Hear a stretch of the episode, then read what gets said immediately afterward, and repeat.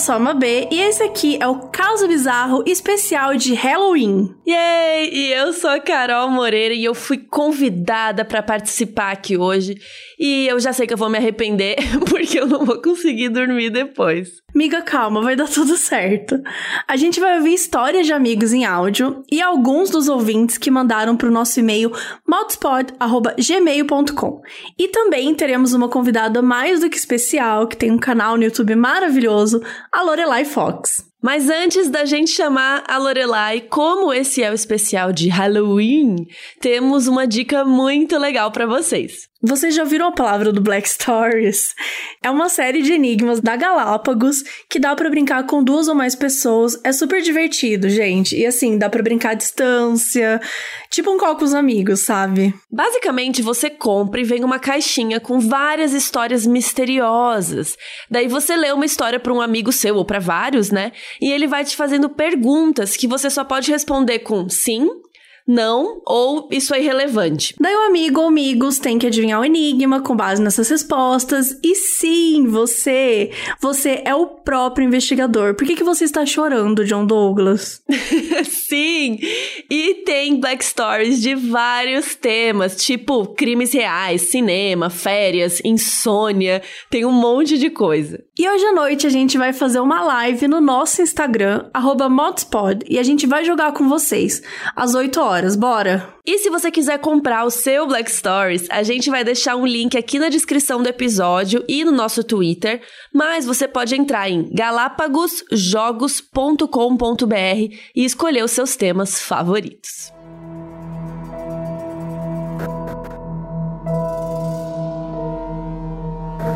E no episódio de hoje a gente trouxe um convidado muito, muito, muito especial, que é a Lorelai Fox. Então dá um oi aí é. pra gente. Olá, pessoal. Ah, estou muito feliz de estar aqui. O podcast de vocês tem me acompanhado nos últimos dias, tem me impedido de dormir e eu estou muito feliz pelo convite. Ai, a gente ficou muito feliz. A gente viu que você comentou isso, que você tava maratonando. E é eu falei, meu Deus. Eu demorei pra criar coragem. Eu, eu ouvia falar bastante, mas eu pensei assim, ai, gente, eu não vou ouvir, não, não vou. Daí eu comecei a ouvir, comecei lá pelos mais antigos. Daí agora já tô assistindo uhum. as séries que vocês indicam, já tô ficando a louca, assim. Ah, que legal. Mas você curte, né, esse conteúdo, assim, tipo, já era, enfim, eu sei que o medo é normal, mas tal, mas já é uma coisa que porque eu sei que você curte muito coisa de ufologia.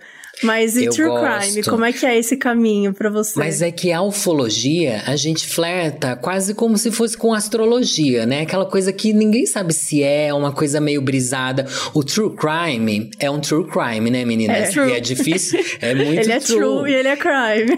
E é difícil lidar com a realidade, né? Que é muito pior às vezes do que a ficção, do que as lendas urbanas, do que esse monte de coisa. Lidar com fatos assim é muito assustador, mas é é, interessante, né? É muito instigante. E dá medo de conhecer qualquer boy no grinder agora. Esse é o meu. o, meu o resultado para mim é esse.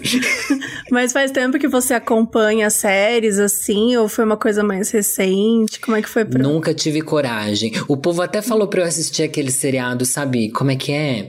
American Crime Story, sabe? Ah, sim. Que, que o povo ama, meus amigos adoram, mas, gente, sempre me faz meio mal, assim, essas coisas de true crime. Mas agora resolvi resolvi. A quarentena me trouxe para esse mundo, acho que já pertence, entendeu? Agora Seja eu tô gostando. Obrigada. Não, é, e é super pesado mesmo. Você até falou de American Crime Story. É a primeira vez que eu assisti a segunda temporada. A primeira temporada eu acho que ela é um pouco mais tranquila, porque ela é muito focada no caso. Tranquilo entre aspas, mas eu digo assim, é muito focado em mostrar o julgamento e tal, então são cenas mais tranquilas. Mas a segunda temporada, que é da morte do. Gente, esqueci do o nome. Versace. Do, Versace. do Versace. Cara, é muito violento. Nossa, a segunda temporada é muito violenta. Eu comecei eu a assistir e não consegui, não consegui, parei. É que a segunda parei. mostra muito o lado dele, a gente acompanha muito o dia a dia é. dele, então você fica meio com ranço também, eu acho. E mostra algumas umas Nossa, cenas mais muito. pesadas. Muito chocado. Mas hoje. Bom, mas... eu quero saber, eu tô muito ansiosa pros casos que a galera mandou. E eu ouvi boatos que tem casos não só de ouvintes, Mabê, é verdade? Não tem só de ouvintes, foi também de algumas pessoas que já participaram. Inclusive, temos áudios, entendeu? Ah! Temos áudios de casal. Existe isso, áudio de casal? Que nem perfil de casal, tem áudio de casal. Tá, que a gente vai curiosa. ouvir aqui. e eu vou começar com a primeira. Ah, e contando também um pouco, as histórias nem sempre vêm com títulos. Então, muitas vezes eu acabo trazendo eu mesmo um título pra história. Tá, a primeira E vai ser primeiro- de ouvinte? O primeiro é de ouvinte, a criança na sala. Uhum. Oi, Carol, Mabê e Lorelai. Meu nome é Larissa, tenho 21 anos e sou apaixonada pelo Modos. Obrigada. Primeiro, né? agra- Eu amo agradeço que... aí. Obrigada, parece que é ela que tava falando ao mesmo tempo. É, obrigada. Hoje eu vou contar uma história que aconteceu comigo há cinco anos atrás. Meu namorado e a família dele moravam em um daqueles apartamentos antigos, bem grandes, na região de Pinheiros, São Paulo. Pra quem não sabe, Pinheiros fica na Zona Oeste, é um, sei lá, um bairro meio, né, o centro, um bairro meio de ricos e tal. Os pais dele trabalham fora, então durante o dia e parte da noite, quem ficava no apartamento era apenas eu, meu namorado, o irmão e a irmãzinha dele, que na época tinha seis anos. Bom, quando eu ia visitar o meu namorado, eu passava bastante tempo com a irmãzinha dele, brincando, ajudando ela nas tarefas escolares, sendo que toda vez ela me pedia pra colocá-la na cama, sempre por volta das seis ou sete horas da noite. Foi o que eu fiz no dia. Nossa, dorme cedo, tava- né? Dorme cedinho, total. E, bom, seis anos também, né? Acho que Não, é mas seis da tarde é cedo, né, gente? Eu acho É. que é, né? Não sei. Nem escureceu É um ainda pouco. direito. Mas, né, cada um com, suas, com seus horários, né? Vamos respeitar. Vamos respeitar. E tava perfeitamente normal até, até esse presente momento. O famoso até aí tudo bem. Após colocá-la na cama, voltei pro quarto do meu namorado e retomamos o seriado que estávamos assistindo. Sei Lá bem o seriado que ela retomou. Não, e- né? É, é verdade. Vendo Bem, Netflix, entre aspas. Vendo Netflix. Quando ouvi um barulho no quarto da irmã dele. Ela não costumava se levantar durante a noite, então não me preocupei. Pensei que poderia ser apenas o irmão do meu namorado andando no quarto dele. Como diria a Mabê, até aí tudo bem. Ah, veio um até aí tudo bem. É. Depois de 10 minutos, eu precisei ir ao banheiro, sendo que para chegar até ele, eu precisaria passar pela porta do quarto dela. Eu pensei que o barulho não fosse nada, por isso eu tomei um susto ao vê-la parada na porta do quarto, olhando fixamente para a sala, que ficava na ponta de um longo corredor. Preocupada, perguntei se ela estava bem e por que ela tinha levantado.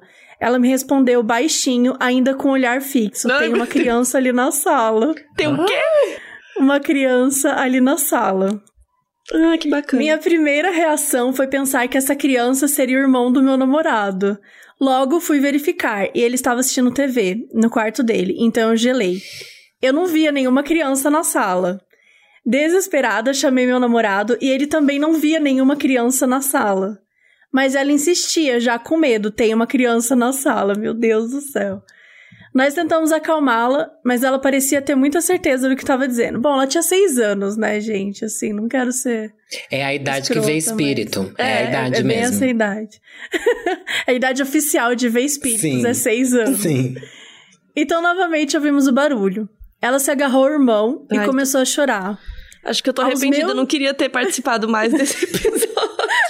Amiga, não dá mais pra voltar atrás. Como que eu vou dormir hoje? Aos meus 16 anos, e com o meu namorado tentando acalmar a irmã, eu era a pessoa mais adulta. Logo, sobrou pra mim ir ver quem estava na sala. Gente, não. Eu não iria, mas enfim. Atravessei o corredor até a sala, que pareceu ter uns 10 quilômetros, rezando pra todos os santos que lembrava ter aprendido com a minha avó. Parece mentira falando depois que aconteceu, mas quanto mais próxima chegava da sala, mais frio eu sentia. Quando estava quase chegando, ouvi novamente o barulho, então congelei. Eu vi um vulto passando em minha frente muito rápido, mas ao mesmo tempo muito devagar, pois aquele momento pareceu durar horas. Tentei manter a calma para não assustar a irmãzinha do meu namorado. Então, tendo a certeza de que tinha alguma coisa na sala, eu virei as costas, voltei pro quarto e disse pro meu namorado e pra irmã dele que não tinha nada. Eu estava tremendo. Mentirosa. E logo meu namorado percebeu e entendeu. Não, imagina, tipo, não, não tem nada. A pessoa tá toda tremendo, desesperada. Assim, ele terminou de acalmar a irmã dele e quis que quis dormir no quarto do irmão que estava com medo. Eu e meu namorado conversamos sobre o que aconteceu durante alguns dias, mas acabamos es esquecendo a história tempos depois. Recentemente, decidi perguntar para a irmãzinha do meu namorado se ela lembrava do ocorrido. Para o meu desespero, ela disse que não lembrava de nada, só que naquela noite ela sentiu muito frio. Esse é o meu caso bizarro, que infelizmente aconteceu de verdade. Espero que vocês tenham gostado e que vocês nunca vejam uma criança na sala. Deus me livre. Nossa. Gente, eu tô assim. O que, que você vai fazer? Ó, Exato. criança e corredor é um filme de terror já pronto. Não pode ter uma criança num corredor, seja de um hotel, seja na sua casa, isso sempre vai dar ruim. E se esfriou, é sinal de espírito. Todo filme funciona assim. Frio Todo. tem espírito no lugar. Eu acho que a dica é Frio, não tenha criança em Corredor. casa. Não tenha filhos. e não, Não tenha corredor em casa. é, não não, tenha irmãs casa. de namorados. No- geralmente, acontece muito em casa, assim. Tipo, você não vê filme de terror em um apartamento. Eu Mais acho que o raro. segredo tá em morar em apartamento. Morar em Eu moro em apartamento é mais seguro. apartamento, pelo menos. É Nunca porque no apartamento nada. você nunca tá sozinho. Sempre tem gente em cima e embaixo. Pode não ter ali do seu lado, mas em cima sempre vai ter alguém. Embaixo também os espíritos têm medo de aglomeração. Não, e agora que você falou social. isso, eu moro no apartamento mais alto, assim. Não tem nada em cima. E vira e mexe eu escuto passos, né? Eu já comentei isso no Twitter. Mas que as pessoas falam que é pombo, que é uns bichos e tal. Eu acredito, porque eu não quero Tomara. nem pensar o que pode ser. Mas agora me veio a, a cabeça você falando, porque em cima sempre tem. E às vezes, no meu caso, por exemplo, se tiver algo em cima, já é assustador. Pode ser É. pior, né? Se você é um bar... É, nossa, eu não sei o que, que eu faria. Eu acho que quando, quando me dá medo, assim, eu rezo. E eu nem sou muito religiosa. Mas eu pego o rezo, falo, ó, aqui corpo fechado, sai fora. E uma coisa que me ensinaram também é, tipo, falar, aqui é minha casa, você não é bem-vindo, por favor, vai embora, não quero conversar com você, não vou te ajudar, sabe? Ficar repetindo umas coisas assim, não sei se ajuda, mas pra mim me dá uma, um pouco Você não de é segurança. bem-vindo, é muito bom, né? É, tipo, aqui é minha casa, você não é bem-vindo, muito obrigada pela sua visita, mas pode ir embora. Não queremos, não quero me interagir, não quero falar com você, não posso te ajudar. Eu acho que tá- tem essa coisa de que o espírito que ajuda, às vezes, né? Falar, olha, não posso te ajudar, Ai, entendeu? cuida da sua vida, né? Que É, inferno. obrigada. Sua vida, ele não tem mais vida, amiga, pra cuidar. ele cuida da dos outros. Cuida da sua É morte, em paz. Mas se eu fosse um espírito, eu também ia ficar lá tentando. Ah, não sei, tentando me distrair mesmo, sabe? Me entreter. Amiga, não. Se você é um espírito, você vai embora. Sei lá, sai daqui. Claro que não, amiga. Você quer se entreter, uai. A vida deve ser super, sei lá, entediante. A morte. A Como morte. o Lorelai É. corrigiu. Eu acho que uma coisa que eu sempre penso é que nós também somos espíritos. A diferença é que a gente tá encarnado. Eu me senti meio assombração também me ajuda. Mas a Carol tá falando assim, ai, vai embora. Eu fico pensando no sexto sentido, que o menino mandava, mandava embora. Quanto mais mandava embora, mais ele se aproximava. Às vezes você tem que aceitar. Vai, assombração, bora. Põe a cara no sol. Quero ver o que vai acontecer. Às vezes você ajuda ela, não Não, mas sei, se você aceitar dela, ela não vai embora nunca, vai ficar te, te assombrando o resto da sua vida. Mas será que ela vai embora só porque você falou vai embora? Sei eu lá. acho que se for alguém que tá precisando de ajuda, alguma coisa assim, talvez vá, né? Foi o que me ensinaram, me deixa acreditar nisso. Caralho. É. Mas você Porque- já fez isso? Já rolou? Sim. Sim, E aí várias você vezes. falou vai embora e foi. Eu falo, corpo fechado, sai daqui, não quero, não vou poder te ajudar, vai embora. Mas você sempre vê espírito assim? Você já ter vejo, falado mas várias sempre vezes? que eu fico com medo e que eu sinto umas coisas esquisitas, assim, quando eu tô sozinha e tal, quando dá, eu acordo no meio da noite, eu já tive uns sonhos bem esquisitos, assim, que eu acordei no meio da noite com a impressão que tinha alguma coisa, mas eu acho que era do sonho. Só que aí você acorda meio com medo ainda, né? Aí eu repito essas coisas aí. E aí até achei uma bíblia velha minha. que eu tinha desde criança, sabe? Aquelas bíblias. Deixei perto do meu quarto, assim, se precisar, eu leio um trechinho, alguma coisa assim, pra passar o medo, sabe? É isso que eu faço. Bom, Boa. vamos lá pra Todo próxima. mundo, aquela que eu não uhum, tinha bacana. conseguido. Uhum, bacana. vamos pra próxima, que é da Isa, que eu não tinha conseguido ler. E agora eu percebi que tava tudo certo, que ela tinha mudado a cor do texto. Mas vamos lá. Eu sou a Isa do Campo Grande, Mato Grosso do Sul. Amo o podcast de vocês e sou uma fiel seguidora. Vou tentar resumir a história porque ela é meio comprida, mas garanto que vale a pena. Para explicar o meu caso, tenho que contar o da minha tia primeiro e contextualizar a situação. Ela é enfermeira e o meu tio policial, ou seja, eles têm plantões bem extensos.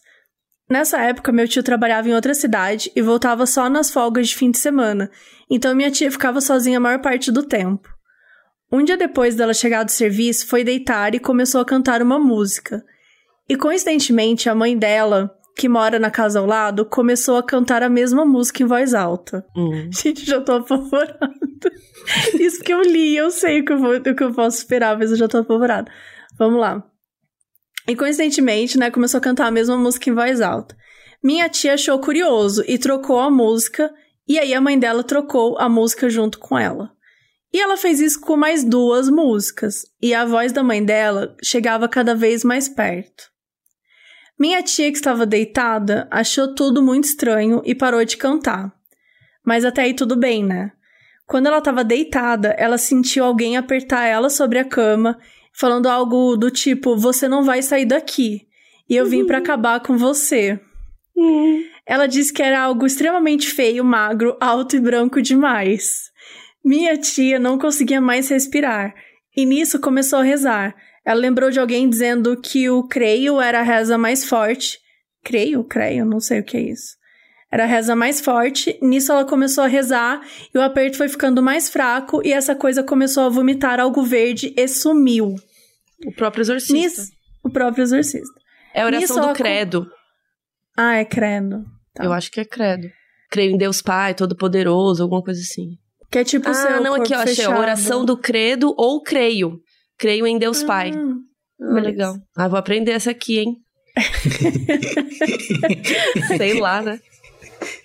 Bom, e, e aí ela foi correu pra casa da mãe dela e até aí tranquilão. Até aí, Agora tranquilo, uma vez. O espírito vomitou uma coisa. Mas o vômito tava lá? Tipo, ela sentiu? Ou era imaginação Então, não especifica direito, assim, o que, o que rolou. Rolou, tipo, um vômito, mas... Porque é estranho, né? Se ele sumiu, então o vômito não ficou lá. Pior é se o vômito ficar, né? Então, se o Cara, eu ficar muito puta se o espírito vomitasse na minha casa. Nossa, que ódio!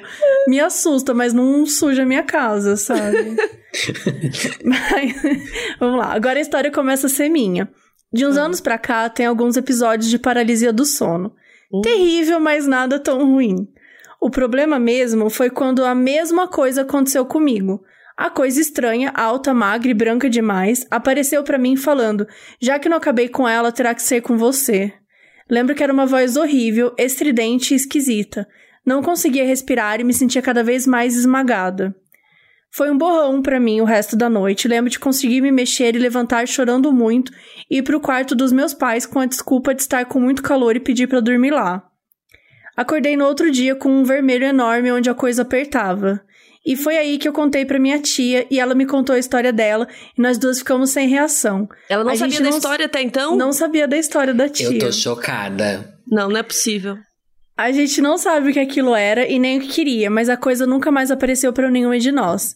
E essa é a minha história. A gente não toca mais nesse assunto, porque, enfim, traumas, né? Mas até hoje eu sou perturbada pelas poucas lembranças daquela noite. Observação. Achei a seletividade muito injusta. Tenho 11 primos e ela veio atrás justo de quem tem ansiedade e paralisia do sono. Não basta ser perturbada por humanos, tem que ser perturbada por algo que não é. É, pesado. Não, Paralisia do sono é muito pesado, né? Eu não tenho, Eu graças morro, a Deus. eu morro de pavor disso, assim, das pessoas comentarem, né, sobre paralisia do sono. É. Quando as pessoas falam, eu sempre acho que nessa noite eu vou ter. Eu nunca tive, mas sempre que eu escuto um relato assim, eu falo, não, hoje eu vou paralisar no sono, hoje vai ser a minha vez. De tanto que isso fica na minha cabeça. Mas não, nunca aconteceu. Eu sempre acho que vai acontecer. Assim, tudo que falo, eu sempre acho que vai acontecer comigo, qualquer coisa. Então, Assassinatos, né? Serial É, killers. exato, exato. Vai falo, acabar não. vindo pra gente. vai é. acabar rolando. Então dá aquele Nossa. pavor mesmo e você só quer fugir. Essa foi um pouco mais pesada, hein? Mas essa um história é alguém que pesado. tem que ir num descarrego, gente. Essa pessoa daí precisa, porque é uma coisa que tá perseguindo a família. É. Pelo amor de Deus. É, que verda- coisa é verdade, horrível. né? Foi na tia. E, e é muito doido, porque quando ela fala que ela tava cantando a música, a mãe dela tava cantando também, eu pensei, tá, mas a mãe dela mora ali do lado, né? Normal. Não era a mãe dela que tava cantando. Não era a mãe dela. E, e, e o negócio da chegando mais perto. Ai, para, eu tô com medo agora. o Jonas Ai, apareceu caralho, aqui. Gente, Ai. agora o próximo vai ser um áudio. Tá. E vai ser de um dos nossos roteiristas, de um dos roteiristas ah. do Modus Operandi. Quem? É o áudio do Luiz. E assim, ele é perfeito. E o nome, do, o título da história que eu dei é Olhos Rubros e um Suquinho Estranho. Que? Ai, me atrapalhei tudo aqui, mas enfim. Lembrei de uma coisa interessante. É... Ano passado, eu viajei para Feira de Santana, porque meu pai mora lá. Eu moro aqui na capital, em Salvador. E aí eu fui passar um final de semana lá. Aí o que aconteceu? Eu tava dormindo lá normal, né? Porque tem um quarto de hóspede que eu, que eu fico lá quando eu, quando eu vou. E aí eu tava lá dormindo. E aí eu tive um pesadelo naquela noite que foi. Era basicamente eu no mesmo quarto, na mesma posição, no mesmo tudo. Só que tinha como se fosse dois demônios puxando meu pé, sabe? tipo, duas coisas pretas meio esfumaçadas, cada um puxando um pé. E com dois olhos rubros, assim, sabe? Tipo. É, tipo isso. Aí. Mas, tipo, não foi paralisia do sono, nem nada, sabe? Foi realmente um pesadelo. E aí, pronto. Aí tá, eu voltei para Salvador, né, no dia seguinte. Aí eu tava comentando isso com minha tia. Aí é, ela falou assim para mim: Ah, mas também aquela, aquela casa precisa ser benzida, viu? Porque eu acho que tem alguma coisa estranha na casa do seu pai. Eu, ah, pronto. Aí eu perguntei ao meu pai se já tinha acontecido pelo telefone, se já tinha acontecido alguma coisa estranha lá. Aí ele falou: Ah, não, Felipe, a única coisa que já aconteceu aqui é que a gente encontrou um sótão, porque é uma casa mesmo, né? Não é apartamento. A gente encontrou um sótãozinho que não tinha nada Nada, tinha tipo umas cartas velhas, tão velhas que a gente nem conseguia ler nada. Aí eu fiquei assim meio assustado, né? Aí depois eu não fui mais dormir lá, não. Mas enfim, a, a parte interessante da história não é essa. A parte interessante é que eu fui com essa mesma tia para me benzer, né? Pra tomar um banho de folha. Porque eu não acredito, eu, eu não tenho religião específica, né? Então qualquer coisa que me proteja eu tô aceitando. Bora. Aí pronto. Aí eu fui com ela tomar esse banho de folha. Aí quando eu cheguei lá para tomar o banho de folha, a mulher pegou lá e benzeou minha tia, né? E aí caíram tipo umas duas ou três folhas, ou seja, tava dizendo que ela não tinha mal olhado nem nada, sabe? Tava tranquila. O dele vai aí, cair quando a mulher foi me benzer, caíram todas as folhas, sabe? E aí, tipo, ela acabou derrubando a folha e aí a folha caiu, tipo, foi rolando e caiu do lado da, da estátua de Maria, mãe de Jesus, sabe? Aí pronto. Aí eu fiquei assustado, né? Aí ela falou assim: olhe, eu já vi gente mal olhada, viu? Mas você superou tudo. Eu nunca, eu nunca costumo sentir alguma coisa física quando eu tô benzendo ninguém, mas eu senti várias pontadas de agulha em mim enquanto eu te benzi. Eu, ah, pronto, né? Jesus. Aí eu fiquei assustado. Aí ela falou assim: Olha, isso é um menino que estuda com você na sua faculdade. E eu digo mais: ele vai te oferecer uma bebida e não aceite. Aí eu, meu Deus do céu, eu já tinha é, ideia de quem era, porque eu é um menino lá da faculdade que eu não gosto, né? Que a gente já se desentendeu. E pronto, tornei minha vida. Voltei pra eu faculdade no dia seguinte.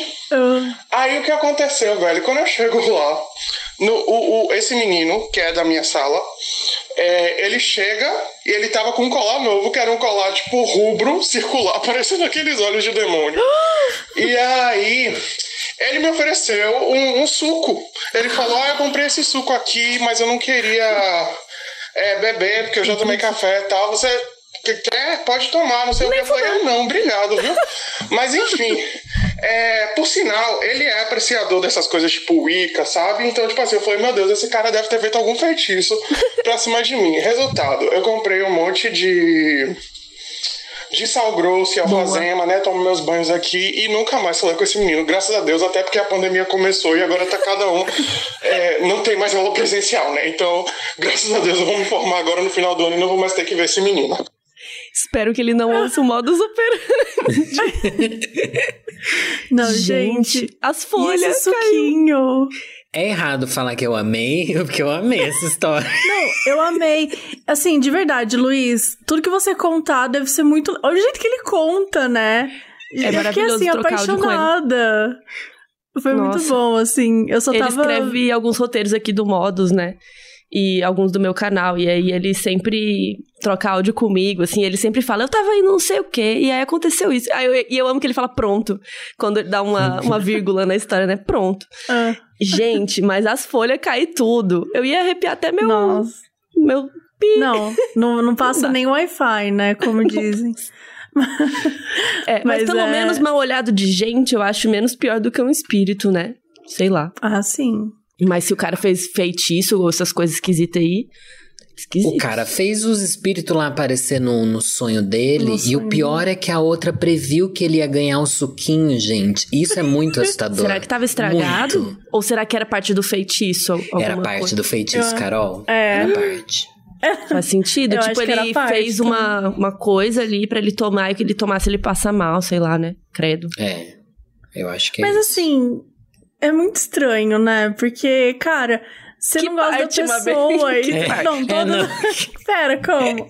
Não, pra mim, a, a- todas as partes são muito tranquilas, mas a parte de dar o suco que eu acho estranho.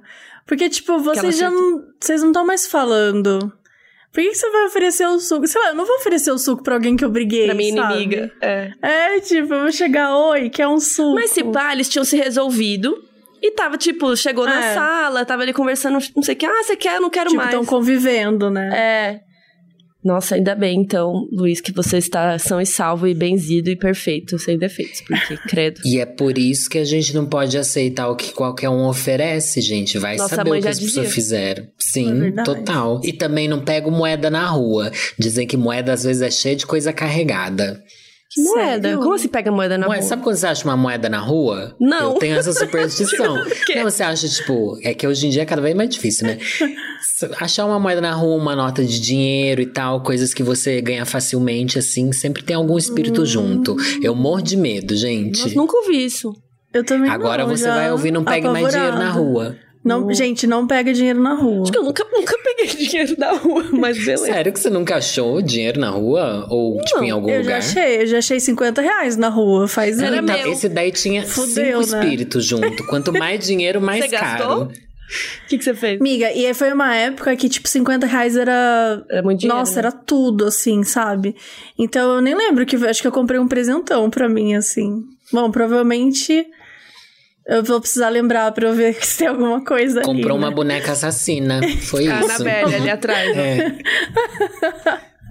Aí já pensou, eu comprei essa estante. É, A estante toda carregada. fora.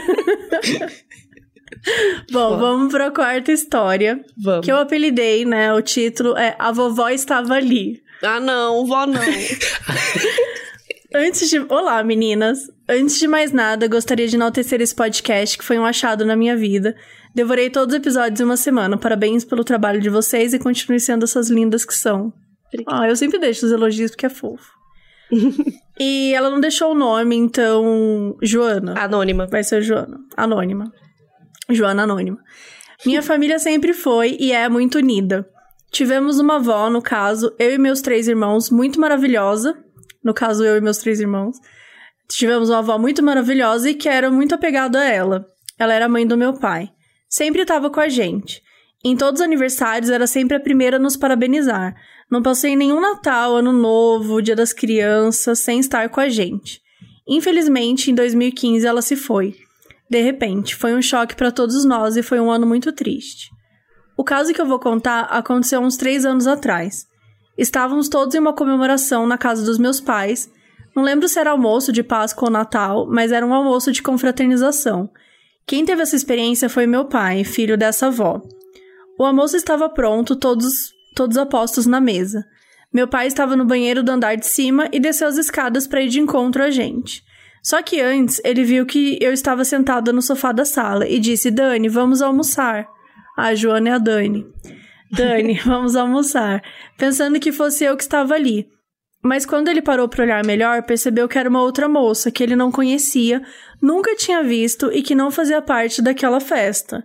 E na hora, ele entendeu que era alguém do plano espiritual. Acho bom frisar aqui que a minha avó era sensitiva, ela via as coisas do plano espiritual, participava de centros kardecistas e tal. Ou seja, ela era uma pessoa com esse dom espiritual, e meu pai também já teve algumas experiências. Por isso, quando aconteceu isso, quando ele viu essa jovem no sofá, ele não se abalou. Simplesmente entendeu que tinha alguém ali de outro plano, mas que ele não conhecia e de momento não entendeu o que ela fazia por lá. Dias depois, a minha mãe resolveu tirar do baú algumas fotos antigas. E, enfim, minha mãe é doida da limpeza, diga-se de passagem. Nisso, enquanto ela estava organizando, meu pai passou por ela e notou uma dessas fotos que estava ali. Era uma foto bem antiga, daquelas avó. bem amareladas, mas dava para ver uma jovem moça sorrindo. Ele pegou, olhou e disse: Essa moça estava sentada no sofá naquele dia. Era minha mãe. Então entendemos todo o contexto do ocorrido. Minha avó estava conosco naquela festa, como sempre esteve. Esse foi um dos casos que ocorreram na minha família. Ai, achei bonitinho, na verdade. É, né?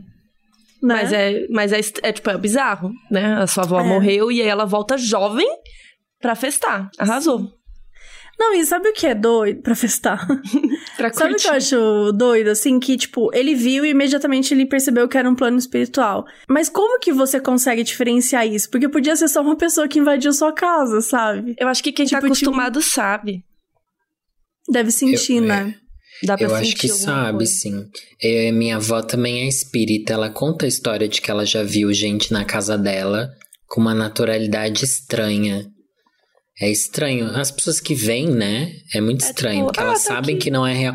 Mas acho que elas percebem quem vai fazer mal, quem não vai fazer mal também. Esses espíritos estão de boa ali, acho que eles não ligam, sabe?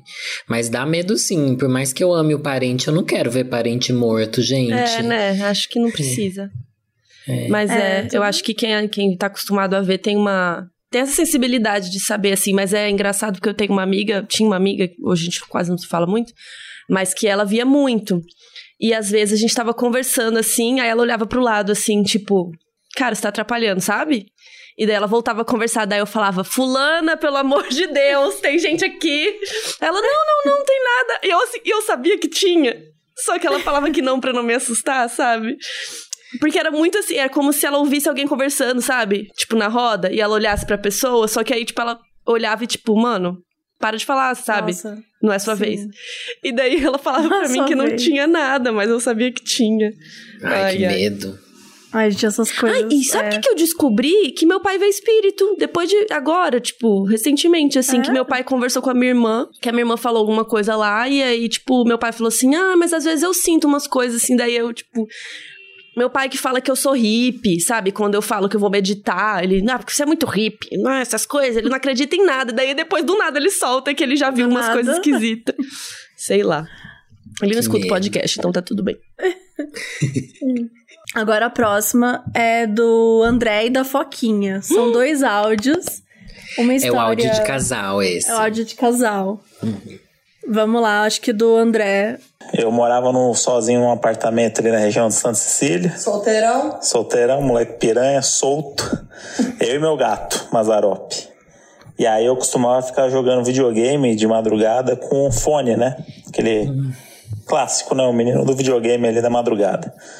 E aí é, eu tava jogando videogame, e aí numa das pausas do videogame ficou aquele silêncio e eu vi meu gato miando muito indo na janela, coisa que ele não fazia, arranhando a janela.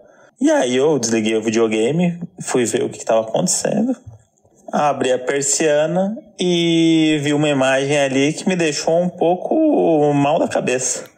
Porque do outro lado da rua tinha um prédio com uma sacada gigantesca que nunca tinha visto ninguém nesse apartamento. Pra mim era um apartamento que tava para alugar. E de repente estavam todas as luzes acesas e aí uma confusão lá dentro e o meu gato doido na janela arranhando. E aí eu fiquei olhando na persiana e aí eu vi que uma pessoa, uma mulher, saiu pela varanda gritando. E aí veio um cara atrás dela, tentando conversar, e a mulher tava com uma voz de homem. Ela tava gritando como se estivesse possuída.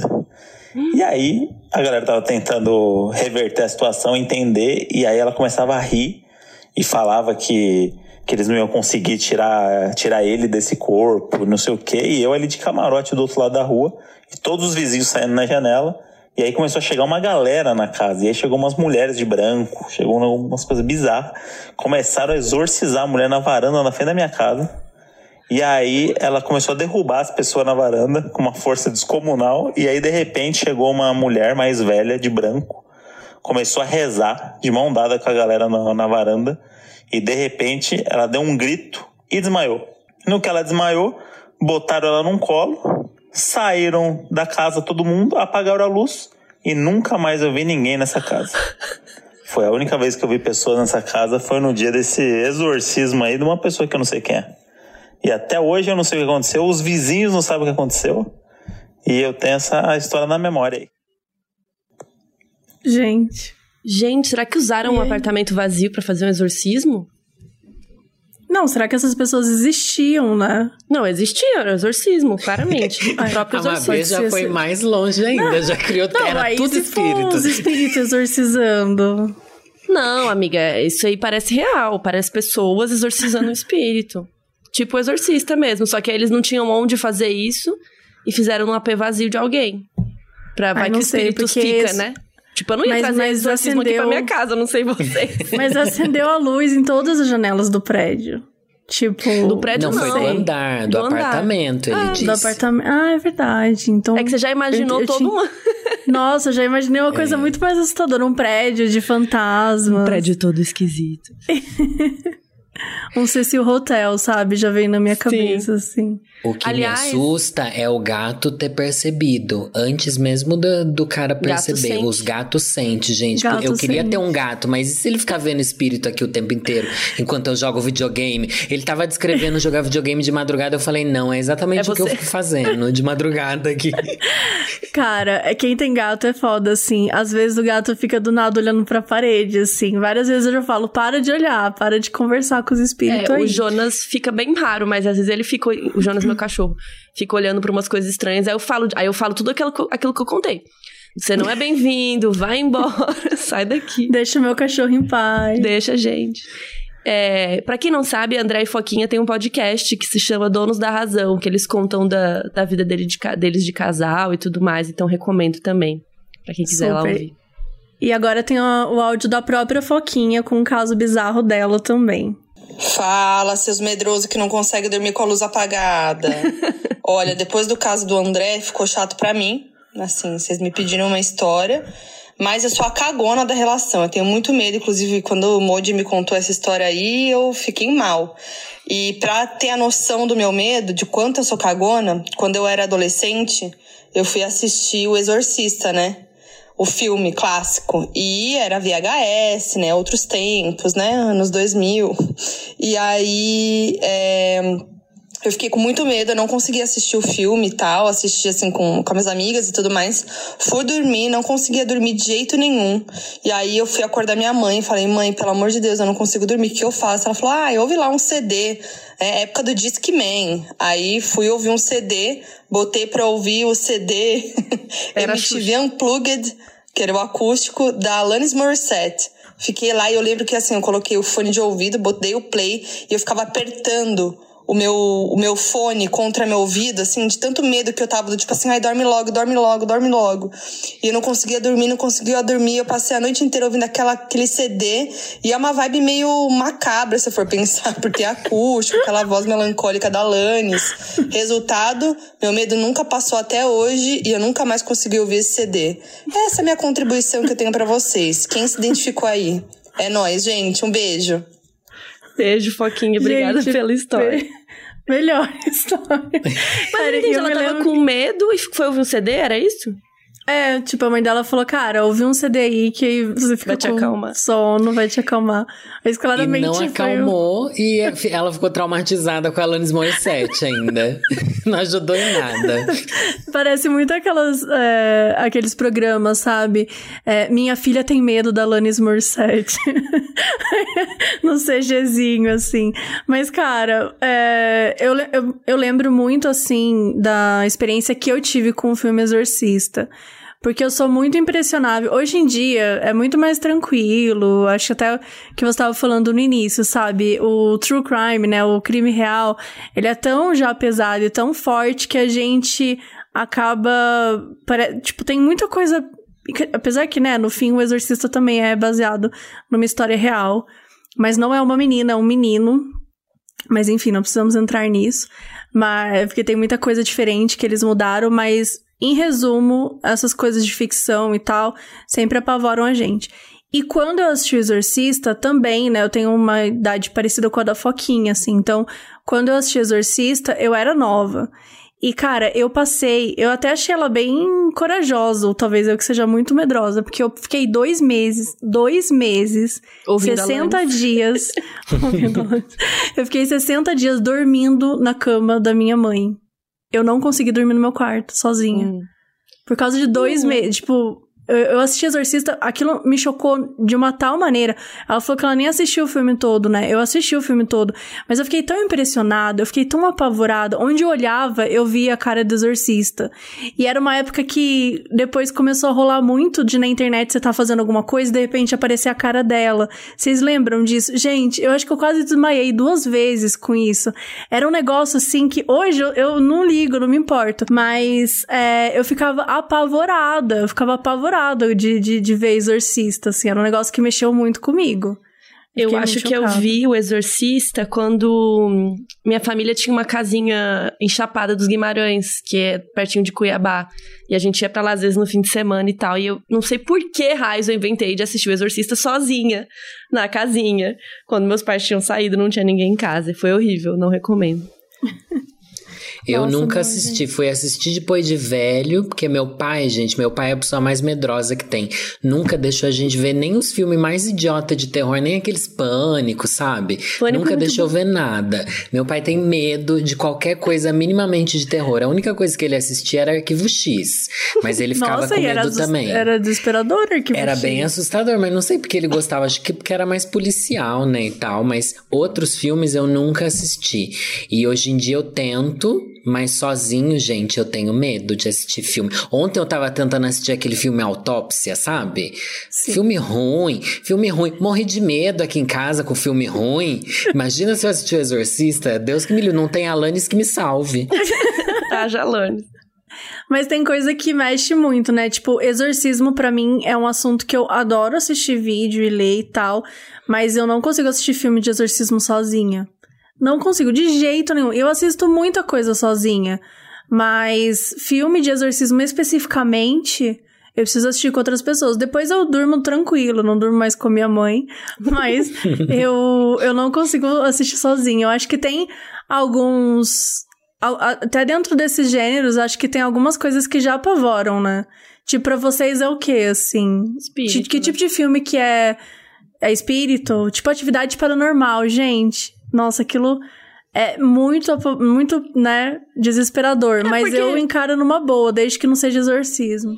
É, assassino, essas coisas assim, eu acho bem de boa. Eu assisto sozinha. Eu, inclusive, eu fui ver Jogos Mortais, acho que seis, no cinema à tarde. E só tinha eu e uma outra moça no cinema. Aí a gente entrou e ficou se olhando assim, tipo... Ah, só as duas viciadas, sabe? Tipo... E na hora que acaba o filme é mó, tipo, pã. Aí acende a luz, daí... Imediatamente as duas se olharam, assim, sabe, no cinema. Tipo, tá. E a gente ficou se olhando, assim, porque não tinha ninguém pra compartilhar, pra apertar, sabe? Mas é. Espírito é muito pior ver sozinho, porque aí depois você fica noiado, né? Tipo, você vai no banheiro e fala. Sai daqui, tem Sabe coisa." que isso que você falou é um medo muito grande? Meu, eu tenho muito medo de cinema.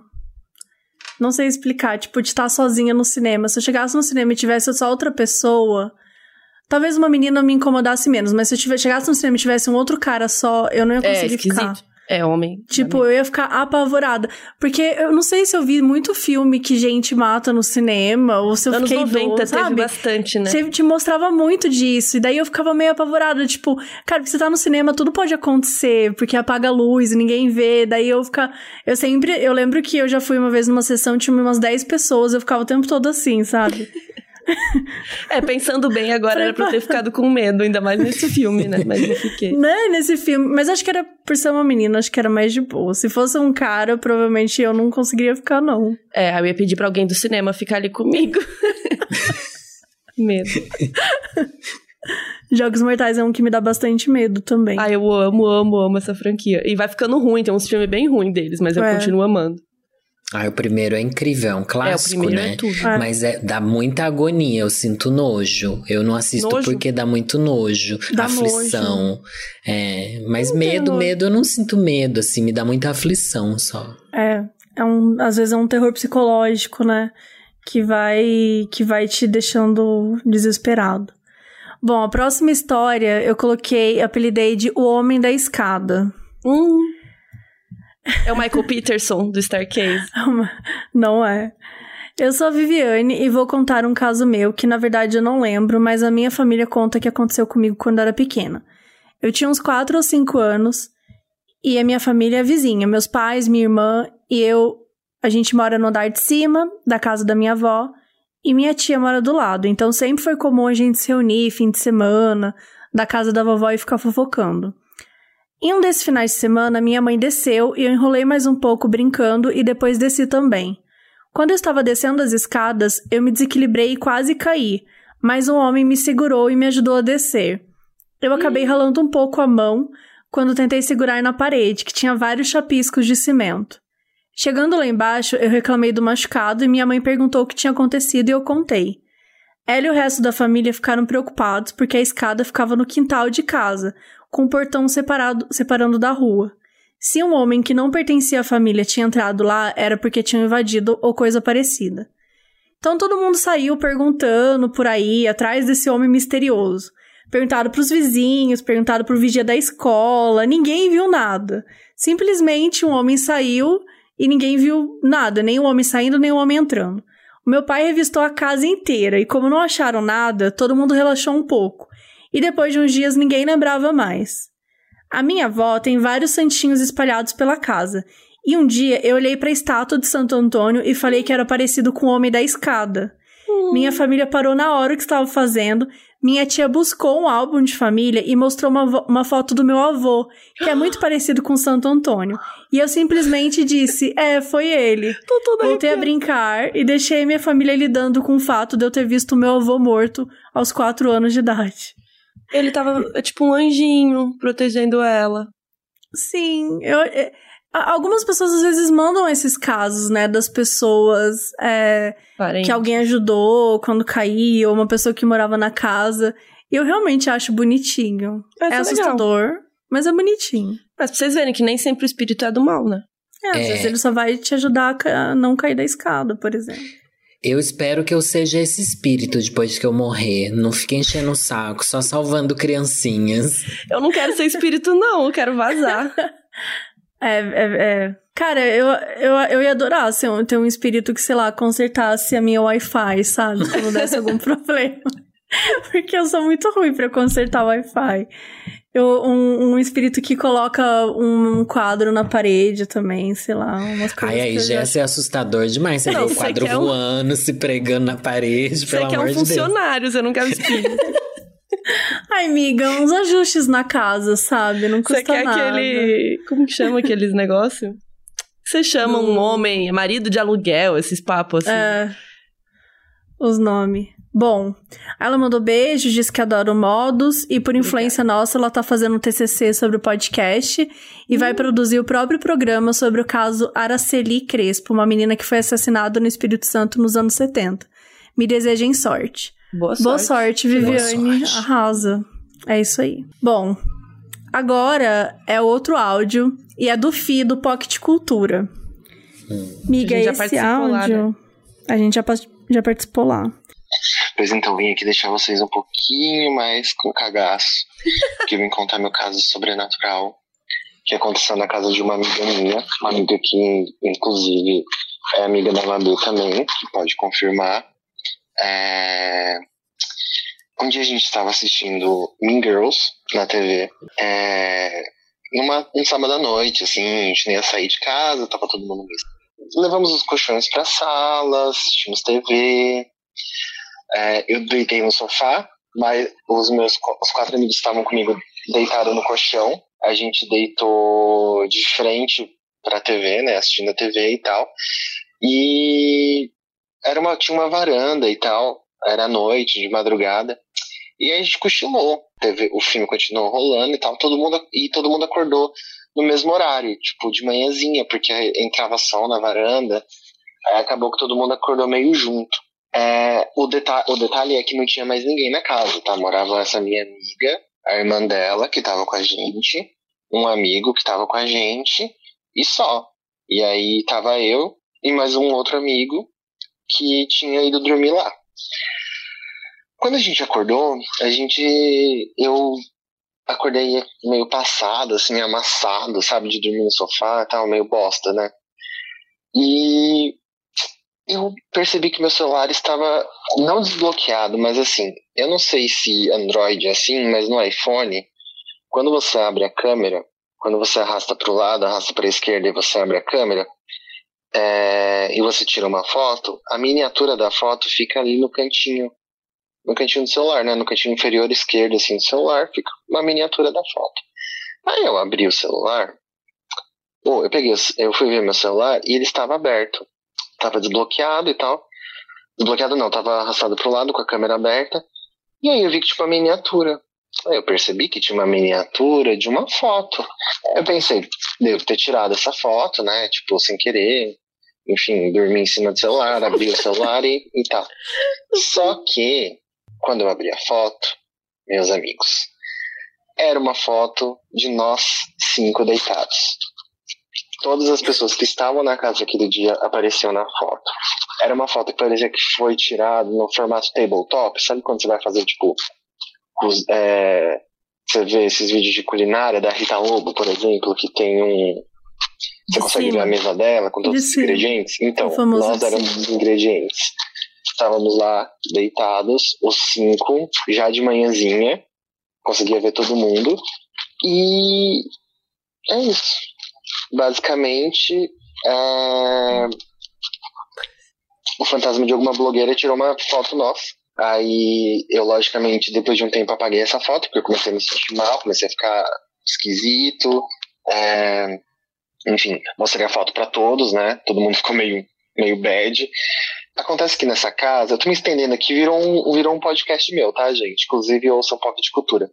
É, nessa casa já tinha rolado muita coisa estranha, assim. Uma vez os, o José, que é meu namorado, estava na casa da Bárbara, essa menina, é, e eles, na hora que eles chegaram em casa, eles ouviram um barulhão na cozinha e eles foram para a cozinha ver o que que era. Quando eles chegaram na cozinha, todas as portas dos armários estavam abertas.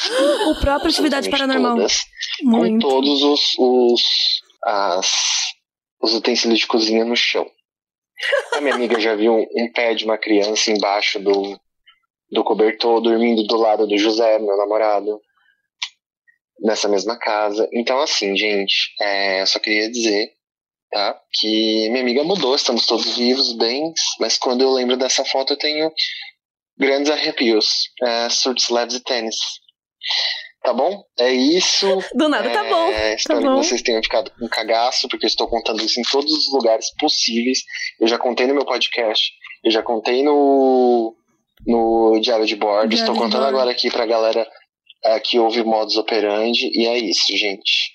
Quero ver você solucionar essa, Mabê. Soluciona essa aí, você não é a boa zona da literatura? Não tem, isso não tem nos livros, Mabê. Gente, não, eu lembro que eu já ouvi ele contar essa história em algum lugar mesmo. Mas é bizarro? Deve ter sido no, no diário. Não, e é muito louco, porque eu conheci, tipo, conheci ele nessa época. E eu, eu namorava um cara que morava na mesma cidade dele, que era lá no interior. E aí foi assim que eu conheci ele. E eu tava nesse dia dormindo. Não, eu tava dormindo na casa do Fi. Tipo, uma semana depois, alguma coisa assim. E ele me mostrou a foto. Você viu? Você viu eu a prova? Vi, eu estava... Sim. Então, tipo, eu fiquei apavorada. Como que é a foto? É bem de cima, tipo, do teto? Ou mais tipo, de não, baixo? não é bem assim, mas é quase como, por exemplo, tá todo mundo aqui deitado, como se a pessoa tivesse tirado daqui, assim. Tipo, eu tô em pé fazendo assim, ó. Tipo uma pessoa em pé tirando. Tipo uma pessoa em pé tirando. Não, que mim que fantasma até é hoje... blogueiro? É tipo fotógrafo. Fantasma fotógrafo. Porque... Essa é nova. É Nunca novo. Vi. É novo. E que não, sabe mexer um... com iPhone. E que sabe mexer com iPhone, que não é fácil. Eu... Porque o iPhone muda todo ano, né? Então, assim, ele tá antenadíssimo. Tem que aprender. Não, Nossa. eu já tirei cada print da Lorelai com as reações que Você tá tirou? A Lorelai tava surtada. Eu tirei aqui. porque tá assim, muito. Essa é a história mais assustadora de todas para mim. Essa é, eu estou em pânico Sim, depois não. dessa história. Bloqueia porque saber celular. que alguém que eu conheço passou por isso e, tipo, é muito, é muito coisa de filme. Depois você abrir seu Sim. celular, tem uma foto que ninguém tirou. Mano, eu tô com medo real não, disso. É, quando ele contou, eu fiquei me tremendo muito, assim. Eu ia dormir com ele, assim, na, não era na mesma casa. Eu achei durante anos achamos que era a mesma casa, mas não era. E aí eu tava dormindo lá com ele, eu falei, gente, eu não quero mais dormir aqui, sabe? tipo, é que eu acordo e eu quero Mas tirar uma foto nossa. Acho que pior que a, fo- a foto é assustador, mas pior que a foto é você chegar na cozinha e tá tudo aberto e jogado no chão. Nossa, os sim. talheres. Sim. É bizarro isso. Tipo, todas as portas. Pra mim, isso é muito coisa de filme de terror. Eu fico Tipo, você ter as portas todas abertas. Você tá, imagina, meu, a porta da geladeira tava aberta, sabe? Tipo, Não, se não esforçou muito, foi E, muito tipo, uma longe. pessoa não consegue abrir tudo tão rápido, então é, tipo, claramente algo sobrenatural. Sim. É muito esquisito. Ai, eu tô com medo de ir na minha cozinha agora. Eu tô com medo de olhar em volta, sabe? Eu não tava assim até agora. Agora A eu já gente tô com tá medo de olhar gravando em isso volta. à tarde, graças a Deus. Ai, Ainda bem. gente, a gente que lute à noite, porque olha. Nossa, ainda bem que E minha tem irmã mais tá aqui. história, tá? Não acabou ainda, não. Ai. Tá. Vamos lá. Eu amo que no início perguntou, ai, mas a gente pode. Como que eu. né? A gente pode ser mais de brincalhão, não sei o que, e do É nada pra a gente tá aqui. descontrair? Não, É não pra dá pra descontrair. Eu quero fugir. Chega. tá difícil descontrair desse jeito. Não tem o que fazer. Tá difícil. Bom, é, agora a história se chama Guarda-Costas de Sobretudo. Oi, Mabê, Carol e Lori. Hoje eu vim contar pra vocês sobre o meu segurança particular, o Homem de Sobretudo. Mas antes preciso contar que sempre vi aparições sobrenaturais, vultos, imagens no espelho, etc. Inclusive, sempre vi um homem corcunda andando nos corredores da empresa em que trabalhava. Estou acostumada a ver essas pessoas, então quando aparecem eu não me assusto mais. Só sei que eu tenho a estranha habilidade de dizer se são seres ruins ou bons. Mas enfim, vamos pra história. Uma útil habilidade, psico- eu diria. Oi? É uma habilidade útil, eu diria, não estranho. Super. Não super. Eu estudo psicologia no período noturno, volto sozinha de ônibus e chego em casa por volta da meia-noite. O caminho não é perigoso, mas a gente nunca sabe. Um dia estava voltando de ônibus e desci no ponto perto de casa e fui seguindo o caminho normal. Até que eu senti uma presença por perto. Olhei para trás e tinha um homem de sobretudo e chapéu. Não consegui ver o rosto, mas sabia que ele estava me olhando. Ele estava parado no meio da rua me olhando. Eu já começo a rir de rindo muito. nervoso. de vocês não muito nervosa. Eu não me assustei, virei e continuei andando. Alguns passos depois, olhei de novo e o cara continuava lá. Subi as escadas e senti que tinha alguém perto demais. Eu conseguia ver a sombra do moço de sobretudo atrás de mim e quando eu virei não tinha ninguém. Pensei, talvez eu esteja com sono e continuei subindo. De repente, lá estava a sombra de novo. Virava para trás e nada, nenhuma alma viva na rua. Isso repetiu por diversas vezes durante o caminho. Então decidi subir a escada e não olhar mais para trás. Mesmo assim, mesmo assim, eu continuava vendo a sombra dele atrás de mim e sentindo a sua presença. Cheguei em casa e nada mais aconteceu naquele dia. Só que eu vejo esse cara sempre. Quando eu tô triste, ele aparece no canto do meu quarto. Quando estou me sentindo ameaçada em alguma rua, ele aparece atrás de um poste. Quando sinto que algo ruim vai acontecer, lá está ele. Eu sei que é estranho, mas ao mesmo tempo é reconfortante. Falei com uma amiga minha, que é da Umbanda, e ela disse que é uma entidade me protegendo e que eu deveria trabalhar minha mediunidade. Eu fico feliz em que há alguém em algum plano olhando por mim. Legal. É um anjinho da guarda, um que né? eu acho que é legal, né? É. Um Mas anjinho da as guarda fecha. Ai, desculpa. Não, eu, eu sou ruim pra falar assim na, na ligação, gente. Desculpa. É horrível, mas é assim mesmo. É difícil. É uma loucura. Eu, eu fiz um vídeo esses dias lendo casos de terror que as pessoas mandaram, né? Por causa do Halloween. Daí teve um menino que mandou sobre o Hatman, sabe? O cara. Essa visão de pessoas Não. com chapéu é uma coisa muito comum no mundo inteiro. Existem aparições de pessoas com chapéu que são sempre uns vultos de sobretudo e dizem que ele segura uma, ma- uma, uma maleta na mão também. Chapéu, um sobretudo e uma maleta na mão. Só que é um vulto preto, não dá pra você identificar rosto nem nada, é só um vulto.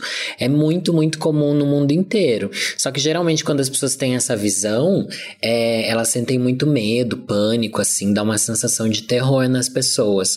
É, mas pelo visto, então, não é o que essa menina tinha, já que pra ela era reconfortante, É. né? Ou ela É, por já, já, já largou tudo, né? Já se sente bem tudo, perto já desse... largou a mão. Mas é, até isso é um pouco parecido com um lance da lenda do Slenderman, por exemplo, Uhum, né? Que o Slenderman, sim. ele, ele na verdade nasceu de uma piada dentro de um fórum e ele não era de verdade. Mas existem Tem vários casos. Tem um que também, não sei se vocês já ouviram falar, que é tipo, você já sonhou com este homem? Que tem um homem, um tipo físico de um homem que várias pessoas no mundo sonham. Sim. E aí existe toda uma coisa do tipo, se você já sonhou com esse homem. Credo. E aí eu acho que isso é um pouco parecido também, de você sempre ver, né, um cara de sobretudo. Só que esse do, esse que você citou, se eu não me engano, você, eh, você vê meio que um borrão preto. Acho que você não vê É. uma figura mesmo de um homem. Eu Mas que eles essa é dizem que tem um chapéu, né? É um borrão, mas se dá pra identificar que tem um Dá chapéu e uma maleta, eu É, não sei. tem uns Eu itens não quero ali, ver, né? sabe? Pra entender como é que é. Desde que os outros vejam e me expliquem. Tô tranquila, né? Tô de boaça aqui. Ai, vamos lá. Bom, a próxima história se chama O Pedágio Sanguinolento. E ela não deu nome, então vamos chamá-la de Catarina. Eu amo que ela inventa uns nomes nada. Época de faculdade, perrengue de grana sabe como é. Fui morar numa república para conseguir me manter. Só que essa república estava sendo montada quando eu mudei. Tinha sete vagas, só três estavam ocupadas. O apartamento era gigante de uma senhora que nunca casou nem teve filhos, viajou todo, o mundo todo e colecionava umas coisinhas diferentes. Vamos lá. Ela faleceu e deixou o apartamento para o sobrinho neto. Só que era muito grande para ele sozinho, e ele alugou bem barato para uma amiga minha da faculdade. E aí tudo começou. Ela sabia que estava procurando lugar para morar e me chamou. O que eu não sabia era que o lugar estava parado desde a morte da senhora, e todas as coisas dela estavam lá, inclusive o chinelinho de camurça ao lado da cama. Chamamos a família, pedimos para retirar tudo e demos uma bela faxina no lugar. Percebe como é o início de um filme de terror? Sim, Nossa, 100%. claramente. O detalhe foi que a família não quis levar uma coisa de casa, a tal coleção da velha, máscaras trazidas de várias viagens. Tinha coisa da África, da Europa, do Japão, de todos os lugares. Amaldiçoados. Já percebemos que são itens amaldiçoados, né? Já sabe, Ok. já- a gente, assim, tá, tá óbvio. Não quis levar. Ficava. não quis levar. Ficavam pendurados. Gente, se levou o chinelo de camurça, entendeu? E não levou essa máscara, eu já ia sair correndo. Mas vamos lá. Ficavam penduradas na parede do corredor da entrada, ao redor de um espelho de madeira. Tá. Mas não eram todas as máscaras que tinham algo de decorativo. Três delas, as mais perto do teto, eram um pouco estranhas demais. Pareciam cabeças completas, sem os ossos, como se fosse a pele murcha com cabelos. Até aí tudo bem. Não tá tudo bem, amada. Com o passar do tempo, eu comecei a me sentir mal do- dentro do apartamento. Um clima muito pesado. Pera, eles, eles não tiraram as máscaras por quê? Não, Gente, porque, porque é um filme de terror, entendeu?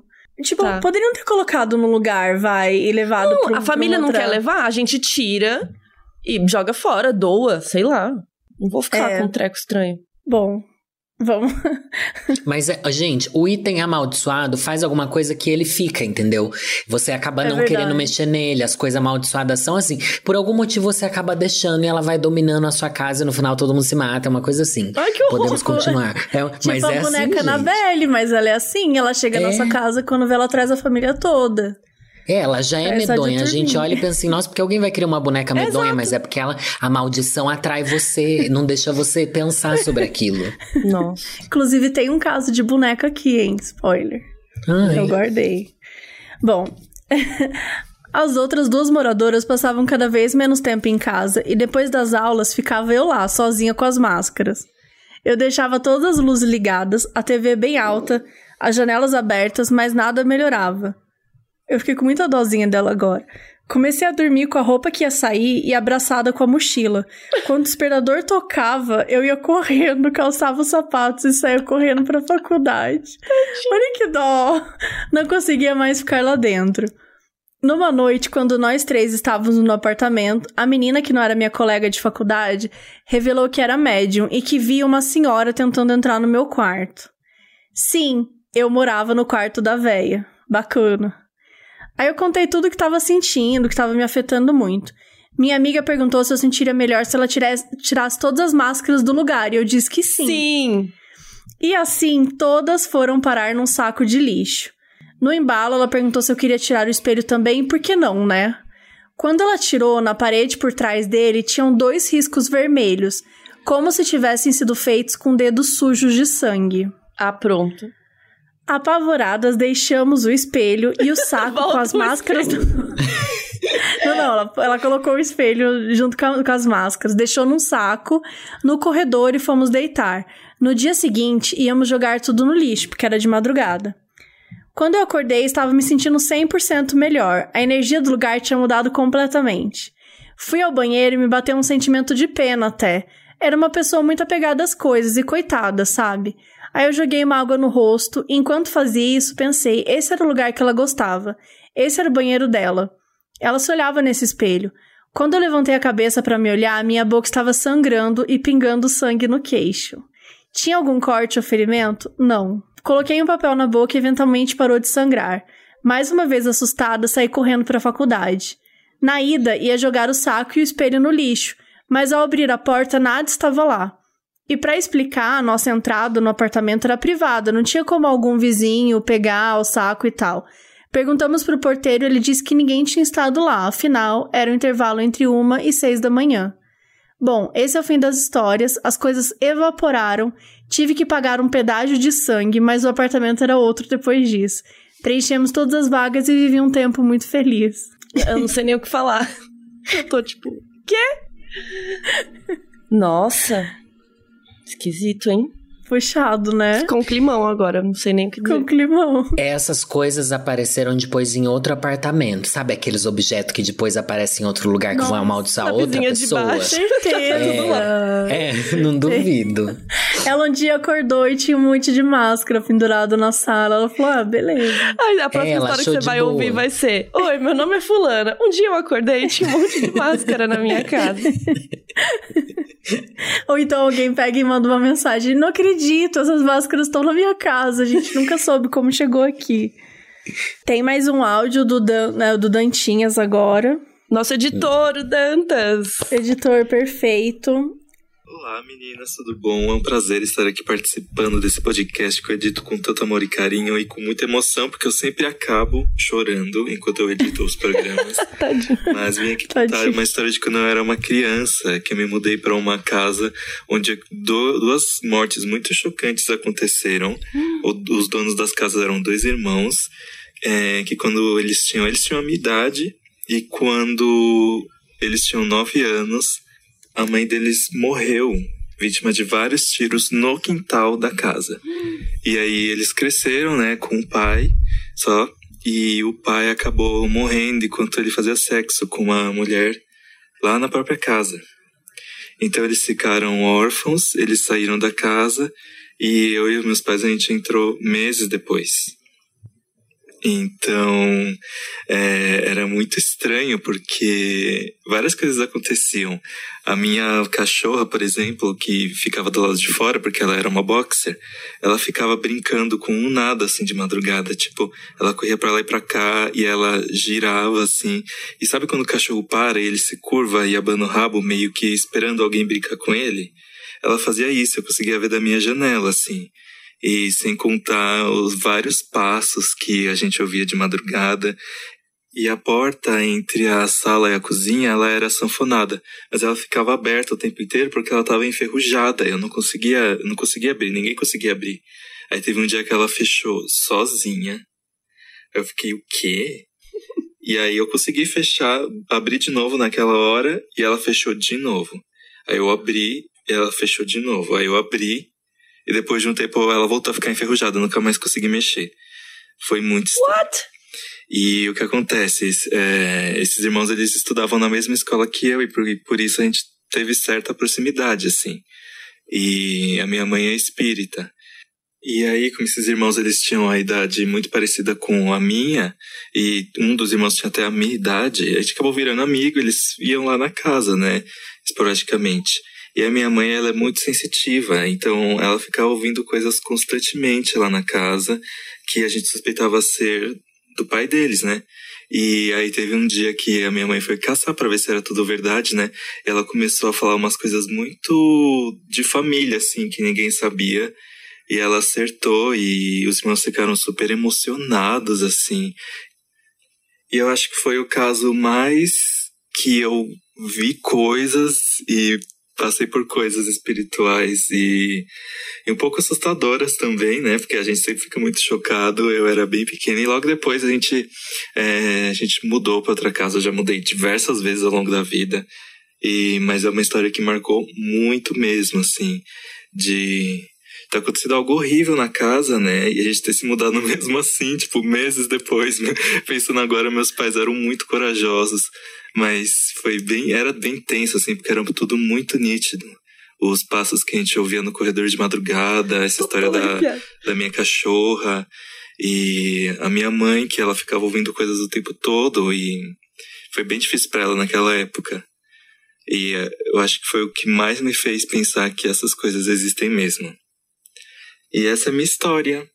Bacana, Dantas. Parabéns. Bacana, Dantas. Obrigado por fazer a gente ficar desesperado aqui. Nossa. Não, mas é puxado, né? Eu não mudaria história. pra uma casa que aconteceu isso. Mesmo se fosse perfeita. Tipo, nossa, melhor casa, tipo, barata, perfeita. Não mudo nem fudendo, nem fudendo. Não vou. É difícil. Eu já morei numa casa que o meu quarto ficava no quarto de alguém que tinha morrido. Não, mas morrer é uma coisa, morrer lá é energia- outra. Ih, mas morreu lá. Tipo, eu não, mas eu não lembro do que que era, mas eu lembro que eu sentia uma coisa muito estranha. E eu ficava dormindo na sala, assim. Eu morei dois anos nessa casa, mas eu não conseguia ficar no meu quarto direito. Eu ficava meio. Achava meio bizarro. Mas pra mim, gente, aquele momento de fechar a porta e a porta abrir de novo. Nossa. Esquisito. Eu já tinha Assustador. caído dura no chão. Sou É muito foda porque, assim, se você for pensar, muita gente morre todo dia. E muita gente pode ter morrido aqui na minha casa, que eu não sei, né? As pessoas morrem. Só que eu acho que o lance dos tiros, né? Porque uma pessoa que morreu assassinada, assim, é bem mais. Tipo, É, ela não, é uma sei lá, caiu e morreu. cruel, né? É, pode ter Ser uma. assassinado é pior, porque também as pessoas não esperam que vão morrer, os espíritos às vezes nem sabem que estão mortos. Ai, Se para, você tá para. doente, gente, é verdade. É, você tem que encarar a realidade aqui. Carol, você precisa. Você precisa. Tá ficando escuro Tem aqui, que tá encarar. vendo? Não tá legal. Vou acender a luz, espera aí. Mas a gente sente quando é assim, né? A gente sente. Aqui em casa também eu moro num apartamento super antigo. Às vezes eu me pego pensando. Ai, meu Deus, manifestou, gente, manifestou. Caralho, pera aí que caiu o computador. Você tá feliz meu- agora? Você tá feliz com o que você causou? Olha, Aff. eu acho assim que ele tava tentando te iluminar com a verdade, Carol. Nossa. Assim. Ainda caiu no computador, que não pode cair água. Já pensou se esse episódio não sobe, gente? Dá que nem aquela vez que Para, deu. para, bate na boca. Não fala isso. Tem que salvar Gente, tudo. Bom, Vocês já viram um negócio? Eu ouvi no Wanda eles contando essa história de que eles estavam gravando podcast com alguém. Alguém estava gravando um podcast e saiu uma música de fundo que, que não existia. Aí o Dantas deve saber, mas é uma história bem assustadora. Eu acho que foi com a Mac, sabe a Mac? Uhum. sim. Que era um podcast sobre, Sei. acho que sobre o Chorão. Alguma coisa que elas estavam falando dele, que ele tinha morrido. E na gravação saiu a música dele no fundo. Alguma coisa assim que não tinha na gravação. Foi alguma história assim. Que quando eu ouvi lá no Wanda, eu quis morrer de, de medo. Espero que não aconteça nada aqui agora. Se acontecer, não me contem, tá Já bom? aconteceu. Eu vi que você acendeu a quero. luz aí também, Mabê. Não acendi. E quem que acendeu, então? Para! Tá, vamos, Ai, vamos gente, acabar logo vamos. com isso, chega. Vamos pro final, o semifinal, que é a boneca possuída. Hum. Ok, vamos lá. Olá, Mabê, Carol e Lorelai. Tudo bem com vocês? Tudo bem Não. com vocês, gente? A essa Acho altura já não tem mais nada bom. Tava bom, depois piorou. Bom, meu nome é Carol também, tenho 32 anos e tive uma experiência meio estranha na infância. Fui uma criança muito medrosa. Nível fazer meu pai dormir na sala para eu poder dormir com a minha mãe. E graças à minha infância dos anos 90, tive contato com todos os tipos de coisas assassinas nos filmes. Desde pneu a boneco de neve, vendo a autópsia de ET no Fantástico. Gente, vocês lembram da autópsia do ET no Fantástico? Morri eu de fiquei medo. uma semana sem dormir. Eu fiquei. Nossa, amiga, foi um negócio. Eles mostraram uma autópsia De um de um ET? extraterrestre, exato. Mas quem Tipo, achou do- o ET? Nossa, foi um negócio, tipo, foi nos Estados Unidos, aí eles transmitiram, e era assim, nossa, é medonho, de verdade. É um vídeo medonho. Tipo, eu fiquei tão apavorada que eu acho que ele deveria ter sido proibido de ter passado na televisão. Nossa, eu não lembro disso. Por favor, procura isso. Autópsia no Fantástico. Eu preciso que você veja a foto disso. Agora, você quer que eu veja? Eu não Agora. quero ver agora. autópsia ET Fantástico. Polêmico vídeo de autópsia alienígena custou 54 mil dólares. ah, meu Deus! Amiga. Exato, exato. What? Exato. Foi isso que as crianças dos anos 90 tiveram que ver no Fantástico, tá? ET gordinho, tipo, uma barriguinha de verme, assim, e Sim, cabeçudo. um- Mas parece uma Total. pessoa que teve algum problema, na verdade, assim, sei lá. Não sei. Um problema alienígena. Bom. Bom, então assim, a gente entende o caso da Carol Aí, olha aqui, aqui, vendo ó. autópsia. Aí aqui Ah. embaixo do- da matéria diz: mentira foi planejada em todos os detalhes. Era uma mentira, amiga. Amiga, Mas pra quando a gente é 100%. criança, né? Criança acredita em tudo. Eu morri de medo na época também, me traumatizou. Eu assistia Eu tô Fantástico. traumatizada, e eu... eu nem vi. E nem é criança. tá, vai, conta logo Vamos a boneca, lá. desgraçada. Eu já tô puta no final Vendo a autópsia de ET no Fantástico e trancando a porta pra não dar de cara com chupa-cabra. E o meu ponto fraco foi. Mas o meu ponto fraco sempre foram as bonecas. Obrigada, Chuck. Na época do Natal, as propagandas só mostravam uma coisa: a boneca bolachinha, que era a nossa Baby Alive da infância. Eu E ela era incrível. Ela falava: Mamãe, tô com fome, me dá uma bolachinha. E você introduzia as bolachinhas que vinham junto na boquinha dela. Eu lembro dessa boneca e talvez eu tive ela. Eu odiava essa boneca, cara.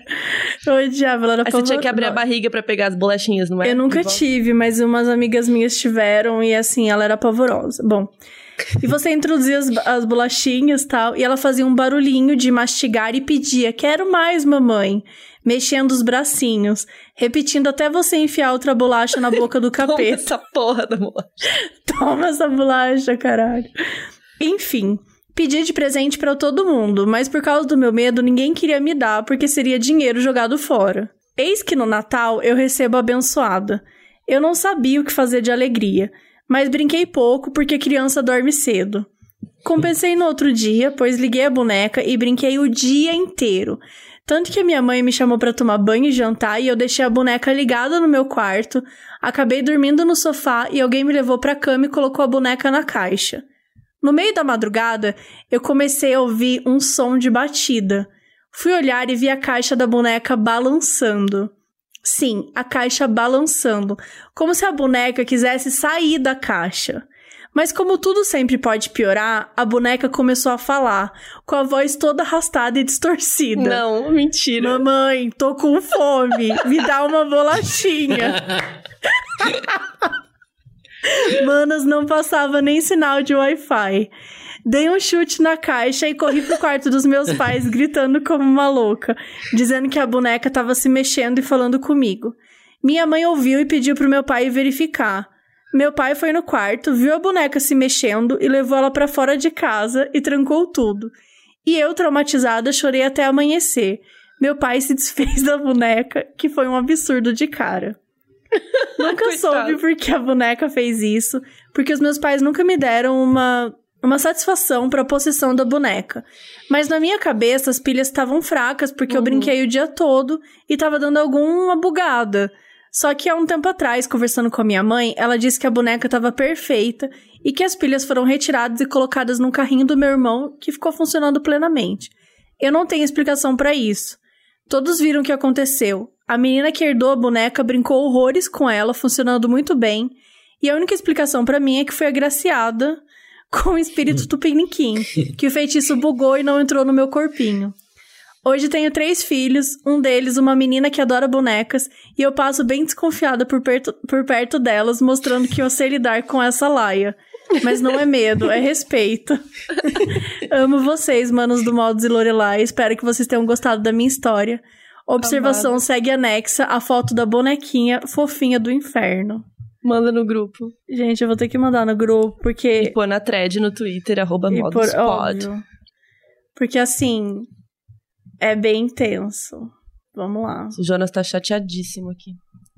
Ele quer vazar. Ele não tá curtindo. Ele não tá. É óbvio, né? Ele tá ouvindo um monte de história estranha. Ó, gente, tô mandando aqui pra vocês a foto da bonequinha. Gente, mas eu não, não sabia da existência dessa boneca. Eu já joguei aqui no, no Google enquanto vocês falavam. Ela mexia ou ela só falava? Acho que ela só falava, Ela e tinha falava. um buraquinho. Ah, eu, É. tinha, Então, eu acho que eu tinha. Ela mexer não era. Não, é- exato. Por isso que era o pavor, porque ela, tipo, começou a mexer assim na. na... A caixa mexeu, né? Aham. E aí, Ela meu, mas olha, dentinhos. olha a cara Eu dessa acho que eu tive boneca. ela. Era meio feia. Essa, ca... essa boneca é assustadora. E a É bolacha é horrível. tipo aquela bolacha de maisena, né? É. Que as crianças nem gostam, por isso que ela reclamou depois. Comeu tanta dessa bolacha ruim. Não, e olha, olha a explicação. Ela adora uma, ela adora comer bolachinha. É que nem uma garota gulosinha pede mais pra você. Quero mais, mamãe. mamãe, tô com fome, me dá uma bolachinha. Um craque, craque, craque, que gostoso. Cara, é assustador. Só essa promoção, essa propaganda já é desesperadora. É, bastante. E pra finalizar, a gente tem um áudio surpresa que os operanders não estavam esperando. É, Lorelai, você ouviu o episódio do assassino possuído? O assassino possuído ainda não. Devo? Deve. Ou dá Talvez medo? não. É Talvez bom, não. todo mundo gosta bastante. Modéstia à parte, né? O pessoal fala que é muito bom. Mas você sabe É o quem bom. é o Dr. Lauro? O Dr. Lúcio? Você viu? Não, vocês Ouviu? precisam me esclarecer. Então, Já não tô gostando da- dos títulos que você tá perguntando, mas vamos lá. não, é porque Vai, o Dr. Carol. Não, é Lauro... coisa é porque eu boa. contei uma história que... Não sei se você sabe, mas eu já fui jurada. Isso eu já Então. sei. Isso já- Então, Isso. é, aí na história do assassino possuído eu contei a história de que eu fui jurada e contei toda a narrativa da história lá do, do assassino possuído. E o defensor público que eu chamei de Doutor Lauro, ele ouviu o podcast, contaram pra ele e tal, e aí depois eu entrevistei ele no episódio seguinte. E o nome dele é Doutor Lúcio, Doutor Lúcio Mota, que é o defensor público. E ele mandou a história assustadora dele. Então vamos colocar agora. Oi, Carol. Oi, Modos. Eu sou o Lúcio, ou o Dr. Lauro, como vocês queiram. e estou aqui para contar para vocês a minha história bizarra. Essa história aconteceu no interior do Rio de Janeiro, numa cidade chamada Itaperuna, onde nasci e fui criado. Essa cidade fica próxima a Minas Gerais e no Espírito Santo, muito pertinho da Zona Mata Mineira. Essa história aconteceu precisamente num distrito de Itaperuna chamado Boa Ventura, e numa roça que tinha o nome de Águas Claras. Bom, a gente fez uma viagem Bem até lá, específico. cerca de 45 quilômetros, com um grupo de jovens espíritas, e a ideia era confraternizar, estudar a doutrina espírita, cantar suas canções, falar e estudar sobre a doutrina, confraternizar, enfim, era um encontro de jovens com cerca ali de 12 a 25 anos no seu geral. Bom, era um sábado à noite. Estávamos em cerca de 15 jovens, estudando e cantando, como dizia, as canções espíritas. E o tema do estudo era mediunidade. É, pronto. Um tema importante, muito falado na doutrina e uma peça fundamental que dá todo o esteio para o espiritismo. Bom, era uma roça, tinha uma porteira na entrada, para vocês entenderem. Subíamos um morro e depois chegávamos numa segunda porteira que dava acesso à casa. Essa casa era toda ladeada, para vocês entenderem, por varandas. E todos os cômodos tinham grandes janelas. Atrás da casa tinha um pomar, que quando ficava à noite, ficava muito escuro, muito escuro. Em volta da casa, a gente tinha alguns morros, e na frente da casa, um gramado com muitos, que eu me lembro bem, pés de acerola. E lembro que nessa oportunidade, os pés estavam cheios de acerola. Bom, no lado direito da casa, a gente tinha um açude, todo ele cercado por alguns currais em volta. Também do lado direito, a gente tinha uma tuia, uma espécie de paiol, e ali se concentrava todas as ferramentas, todo o material da roça que era guardado. Lembro que ali tinha muito bicho, aranha, caranguejeira, enfim, era um lugar sinistro, essa tuia e esse paiol. Bom, Carol e modos, era noite, tudo muito escuro, não tinha luz, a não ser a luz da lua e das estrelas. Para, Lúcio. Estudando mediunidade, era esse o tema. Tínhamos entre nós amigos médiums, médios ostensivos, que são aqueles que, de alguma forma, é, conseguem ver, conseguem intuir, conseguem sentir, conseguem inclusive fazer a comunicação psicofônica com os espíritos com o outro mundo. Detalhe, detalhe importante. Detalhe Ali na roça, importante. todos diziam em volta dela, e os caseiros inclusive, que aquele lugar tinha um grande mistério. Que por muitas vezes, para, em algumas detalhe. oportunidades, eles ouviam barulhos estranhos e todos ficavam muito preocupados e nem sabiam de onde vinha esse barulho. Bom, estávamos ali falando sobre mediunidade quando, olhem só, um jovem apontou para a porteira e falou que tinha uma pessoa abrindo a porteira. Logo se ouviu barulhos de corrente e do cadeado. Perguntamos quem era e todos nós olhamos e não tinha ninguém, Carol. Olha a bizarrice. E ouvimos o barulho da porteira abrindo e fechando. Olhávamos atentamente, com os olhos arregalados, ali pasmos e não víamos ninguém. Ficamos completamente desesperados. Lembro muito bem de muitos correndo pela casa, outros chorando, e uma certa altura, uma gritaria tomou conta do lugar. Eu tinha por volta dos meus 12 anos, estava completamente atônito, sem saber o que fazer. Depois disso, os líderes do encontro pediam calma, muita calma, e todos nós fomos, com o tempo, nos acalmando mas com muito medo ainda. Voltamos para o estudo, continuamos o estudo, mas muito chocados também. Bom, passado um tempinho, Vai mais para frente o barulho voltou Não! e não tinha ninguém na porteira. E a pergunta era: ficamos calmos? Não. Negativo. O pânico se alastrou novamente, se instalou no local. Todos ficamos desesperados, desesperados, sem saber o que fazer. Todos pedindo calma, calma, e ninguém conseguia se controlar. Chocado, chorando, gritando. Enfim, no final, todos se acalmaram, voltamos a falar sobre o tema, explicamos, e aí os líderes explicavam o que era o que estava acontecendo, e podemos então fazer aquela conciliação entre a teoria e, de alguma forma, a prática vivida. Enfim, Carol, essa foi a nossa bizarrice de vida lá pelos anos 90 da minha juventude. Difícil foi dormir, minha cara. Confesso que naquela noite não consegui dormir muito bem. Acordamos e ficamos no dia seguinte repercutindo toda a história. Enfim, essa foi a minha história bizarra, Carol, inesquecível, contada aqui para vocês pro Modos. Até! Obrigada, Lúcio. Gente, primeiro que assim, me chama pra um retiro espírita cheio de médium. Eu não vou, entendeu? Porque vai acontecer isso. Não, Entendeu? gente, e numa, e numa fazenda, e aí, e detalhe. Na hora que ele falou de detalhe, sabe, eu tava Vai assim merda. já. Vai vir merda, né? Não. Não, muito boa a história, Lúcio. Muito obrigada. Agora eu nunca mais vou chegar perto de uma porteira de nenhuma Ou de uma fazenda. Cerola. Ou Ai, de uma gente. cerola que. É porque eu gostei que ele deu os detalhes pra gente imaginar, né? Eu, eu imaginei tudo, assim, o filme na minha cabeça. Tudo. Não, total. O que, que você achou? Eu achei que eu, ó, de acordo com o meu conhecimento técnico, Ah. eu acho que pode ter sido também alienígena. Porque se tem uma coisa que aparece em convenção espírita, é disco voador, é uma, é- sabe que espiritismo e- fazenda, e né? alienígena são coisas que, que andam juntos. Não. Pra quem conhece um pouco do espiritismo, se fala muito sobre entidades que são alienígenas, seres de outros planetas e tal. Acontece bastante isso. E é muito comum nesses retiros espíritas as pessoas avistarem avistamentos de, de UFOs, objetos voadores não identificados. E eu acho que pode ter sido um alienígena. Só pra trazer também um pouco de ufologia pro podcast, tá bom?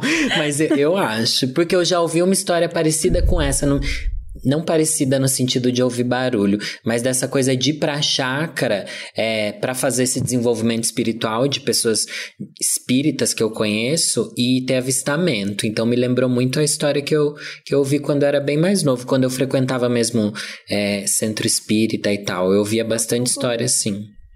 Cara, Eu tentei até procurar uma história com ufologia pra trazer pra você, porque eu sei que você gosta.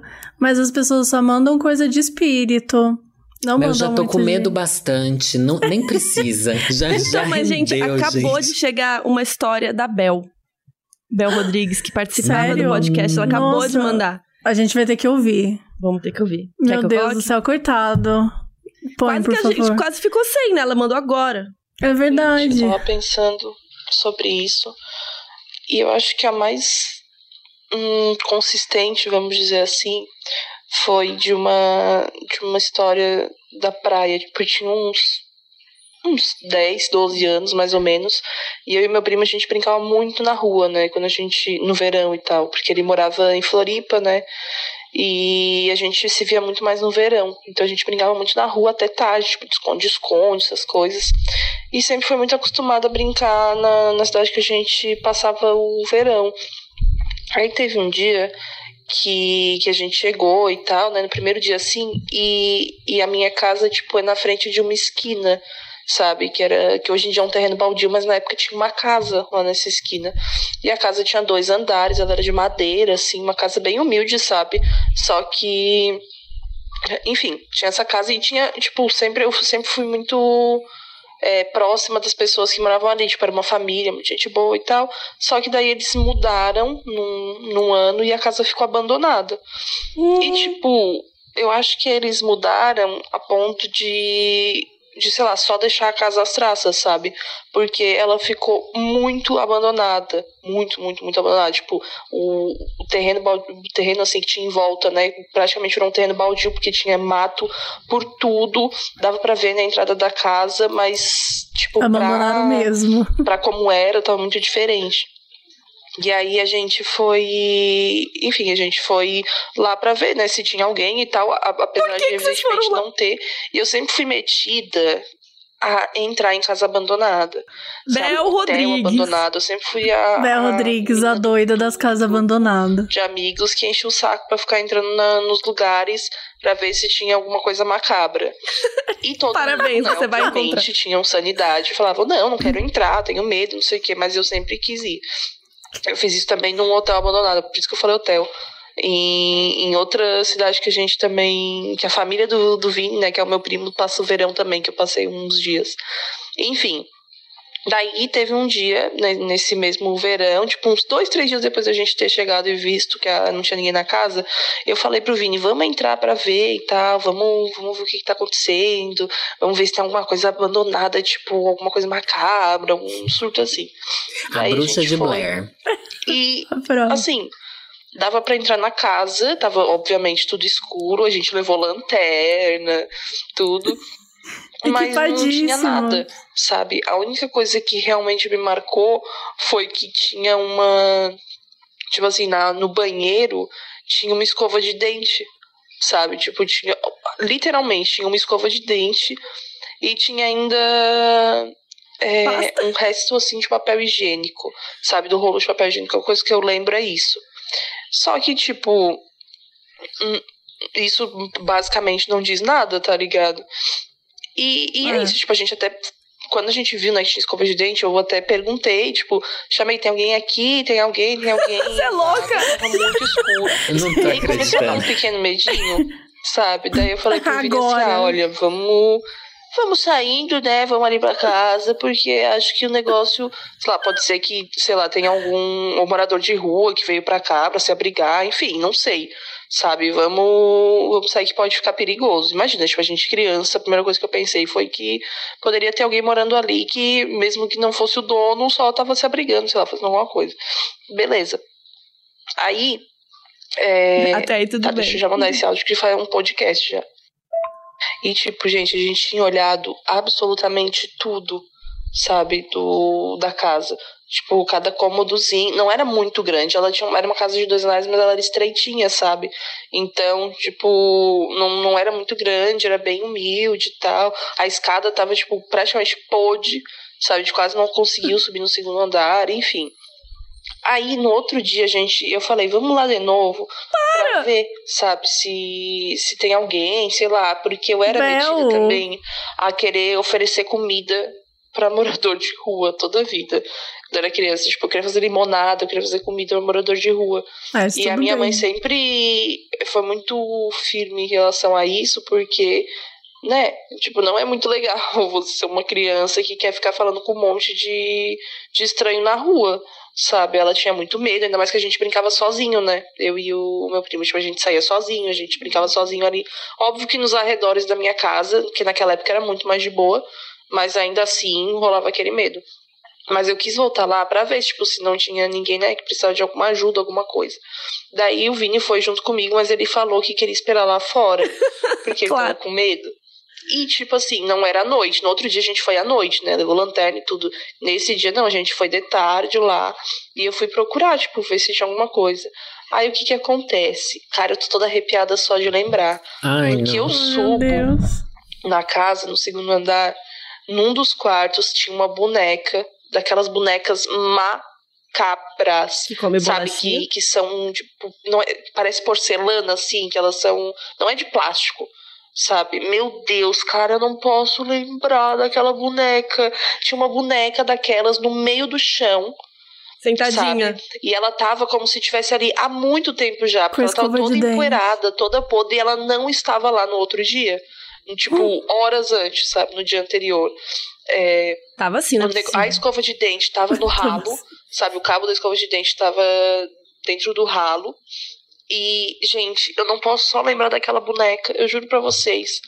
Pode não parecer, assim, a coisa mais assustadora do mundo, mas.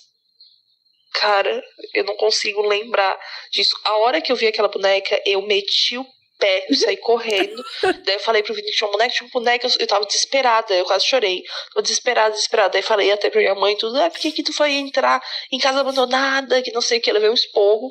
Não voltei mais lá, tipo, eu não consigo nem passar direito mais por aquele terreno. Não existe mais casa hoje em dia, sabe? Mas só de passar por aquele terreno, eu juro que eu me arrepio até hoje de lembrar daquela boneca que tava no chão. Sério, bizarro. Gente, Gente, parabéns, né? Você conseguiu o que você queria. Só tenho a dizer você isso. buscou, você caçou até descobrir quem tava lá. Gente, que. E, e que doida, né? De conseguir, de, tipo, de, de se enfiar numa casa mal assombrada. Bom, sei lá se tá mal assombrada, lanterna, mas parece o próprio It. Aquelas crianças do It entrando lá. Deus é pai. Ai. Ainda Um bem que era só a pesadelo. boneca.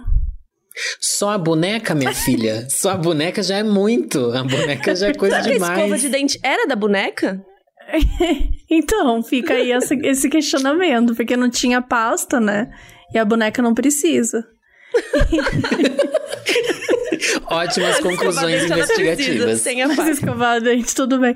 Não, e eu acho que eu achei importante ela frisar, porque por mais que eu ache boneca assustadora, pra mim, a boneca de, de porcelana é a mais assustadora de todas. Nossa, boneca de porcelana é um negócio que, assim, não tem como não ser do demônio. Não tem como. Não tem como não ter sido, sabe, não ter um dedinho ali do demônio. Porque, gente, a boneca de porcelana é muito estranha. Nossa, eu lembro da minha avó ter uma boneca de porcelana pequenininha. Eu ficava apavorada com aquela cara horrorosa que a boneca tinha. É. Nossa, muito Horrível. estranho. Então foi isso, né? Obrigada a todo mundo que mandou os áudios e essas histórias horríveis. Obrigada que eu não vou dormir mais hoje. Espero que vocês consigam. Lorelai, o que, que você achou? Como você tá? Eu estou bem, estou em pânico, tá bom? Nunca mais Eu vai fui vir pegar participar. água. Pior, é, vai peguei falar mal água da já gente tava pra com medo. sempre. Gente, eu não esperava isso, que eu Você tá fosse ficar com sozinho em medo. casa? Eu sou sozinho em São Paulo, aquele assim, a pessoa mais abandonada, né? Eu tô sozinho em casa, vou continuar Ah, sozinho. sorte. Nenhum gato eu tenho aqui Eu pra me também ajudar. moro sozinha, vamos morar junto, assim, a gente pode assistir, jogar Vamos. videogame de noite. Vou deixar o call aberto É. pra vocês ficarem conversando. pra apoio. Eu fico jogando videogame pra me distrair, mas já teve uma história de terror com videogame aqui no meio, então não tem pra onde fugir agora, não tem o que Não, fazer. e eu acho que as histórias de hoje elas foram muito abrangentes. Porque teve história com apartamento, com casa, na cozinha, Todos nos os armários, no sofá. Tipo, não tem escapatória. Teve no banheiro, não tem escapatória. Tá? Se Não você chegar como. lá no banheiro e você encontrar uma escova de dente que não é sua, Ai. Toma cuidado. Não, eu tô com medo real de ir na minha cozinha. Imagina, você não ouviu nada, você entra na cozinha, tá tudo aberto. Eu não sei o que eu faço, faço um stories, que é isso que a blogueira faz. Você tem que fazer um story, senão ninguém vai. Daí você abre o celular, tem uma foto que não foi você que tirou. Não, tem essa pra é onde bizarro. fugir. Você não tem como escapar, Não né? tem. As histórias foram pra Que todos os lados. É, realmente. Mas muito obrigada por ter participado, de verdade. Eu que adorei. Vou continuar ouvindo o podcast, vou continuar minha maratona, vou ouvindo e vou assistindo o que vocês indicam. Tô muito feliz de vocês terem me convidado, de verdade. E sempre que quiserem, participarei aqui com todo carinho. Mesmo Ai, depois dessa. Ah, gente, na alegria e na tristeza, né, amiga? Ai, Tamo junta. Então a gente amou. Obrigada. Obrigada, gente. E Obrigada, espero que gente. semana que vem a gente esteja de volta. Beijo. Tchau. Beijo. Beijo.